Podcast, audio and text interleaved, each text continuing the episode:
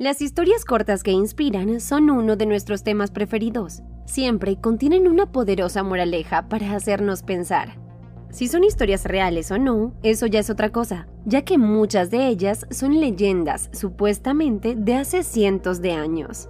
Obviando todo esto, la historia que estás a punto de escuchar te dará mucho en qué pensar sobre las acciones que tomamos, de nuestros juicios y comportamientos y, en definitiva, sobre la vida. Un cuento de un hombre acusado injustamente. Cuenta una antigua leyenda que en la Edad Media un hombre honorable fue injustamente acusado de asesinato. El culpable era una persona con mucha influencia en el reino, y por eso desde el principio se buscó encontrar un chivo expiatorio para encubrirlo. El hombre fue llevado a un juicio y comprendió que tendría casi nulas oportunidades de escapar a la horca.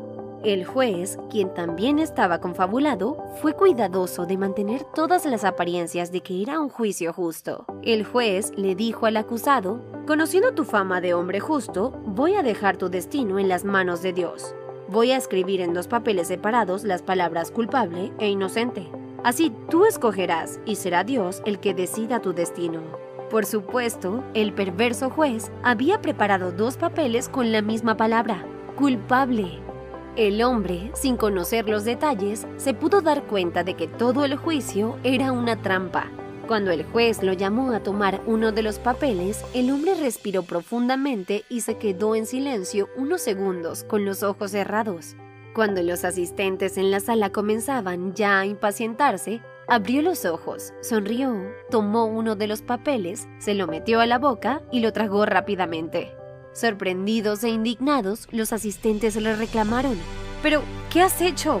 Ahora, ¿cómo vamos a saber cuál era el veredicto? Es muy sencillo, dijo el acusado. Es cuestión de leer el papel que queda y sabremos lo que decía el que me tragué. Con una evidente molestia, el juez tuvo que liberar al acusado y jamás volvieron a acusarlo injustamente. Moraleja. Por más difícil que nos parezca una situación, nunca dejemos de buscar una solución a lo que nos está pasando. En ocasiones creemos que estamos en un callejón sin salida. Sin embargo, recordemos que siempre existe una solución para todo.